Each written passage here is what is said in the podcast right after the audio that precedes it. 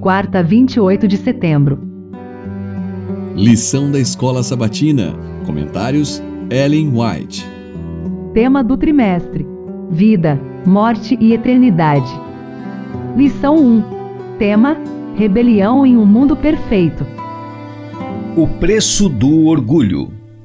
Essa obra de oposição à lei de Deus teve seu início nas cortes do céu, com Lúcifer, o querubim cobridor.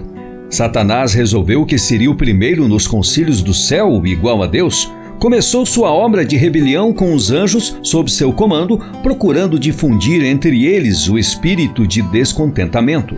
E atuou de modo tão enganoso que muitos dos anjos foram ganhos para seu lado antes que seus propósitos fossem conhecidos plenamente.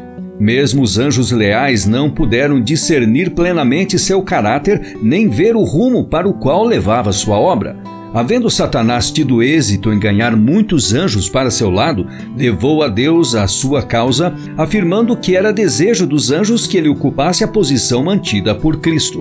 O mal continuou a agir até que o espírito de descontentamento maturou em ativa revolta. Então houve guerra no céu e Satanás, com todos os que com ele simpatizavam, foi expulso. Satanás guerreou pelo domínio do céu e perdeu a batalha. Não poderia Deus por mais tempo confiar-lhe honra e supremacia, e estas, com a parte que ele havia ocupado no governo do céu, foram-lhe tiradas. Mensagens Escolhidas, volume 1, página 222 orgulho, amor próprio, egoísmo, ódio, inveja e ciúme obscureceram o poder perceptivo, e a verdade, que o tornaria sábios para a salvação, perdeu seu poder de encantar e controlar a mente. Não permita que seu ressentimento resulte em maldade. Não consinta que a ferida supure rompendo-se em palavras envenenadas que venham a deixar mancha na mente dos ouvintes. Não admita que persista em seu espírito e no dele pensamentos de amargura. Vá até seu irmão e, com humildade e sinceridade, discuta com ele o assunto. Todo céu tem interesse na conversa entre o ofendido e o ofensor. O santo óleo do amor faz cessar a dor provocada pela injustiça o Espírito de Deus torna a unir os corações e há nos céus música pelo restabelecimento da união. Mente, Caráter e Personalidade, volume 2, página 529.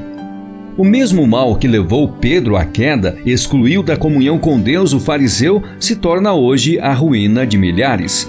Nada é tão ofensivo a Deus, nem tão perigoso para o espírito humano como o orgulho e a presunção. De todos os pecados, esse é o que menos esperança incute e o mais irremediável. A queda de Pedro não foi repentina, mas gradual.